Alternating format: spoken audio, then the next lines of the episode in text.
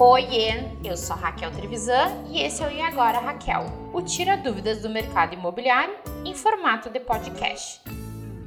Oiê, essa semana eu vou ajudar você que quer local ou comprar um imóvel. Cinco coisas que tem que ter no checklist. E agora, Raquel?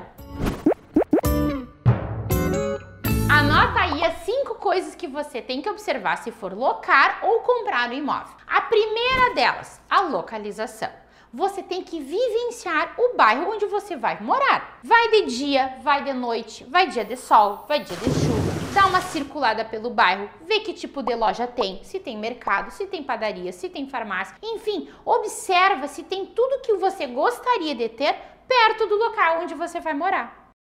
Ponto 2, a segurança. E aí vale mais ou menos lógica da localização. Ao circular, dá uma olhada se o bairro é seguro, se tem policiamento. No imóvel, tem grade, tem portaria, tem câmera de vigilância, tem cerca elétrica, enfim, vê se o imóvel, o prédio onde você vai morar e o bairro são seguros. Ponto 3, luz e ventilação. Isso é extremamente importante porque é sinônimo de qualidade de vida. Abre a janela do imóvel, vê se circula ar, vê se entra sol, porque isso significa que lá no inverno, naqueles dias escuros e úmidos, não vai mofar teu imóvel, vai ter ventilação, vai ser gostoso de morar lá.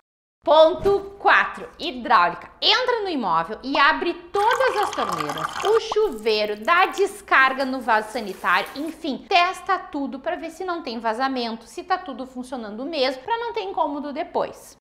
Ponto 5. As condições do imóvel em geral. Dá uma olhada na pintura, na parede se tem rachadura, se tem algum pontinho de quadro que foi pendurado que não foi bem acabado, nas portas se elas estão abrindo e fechando direito, enfim, dá um checklist assim, ó, geralzão no imóvel, dá de detetive olhando cada detalhezinho para não ter problema depois, seja se for comprar ou se for locar. Se você observar esses cinco pontos, vai por mim. Problemas futuros serão evitados porque você vai ter certeza que aquele é o imóvel perfeito para te morar. Te ajudou?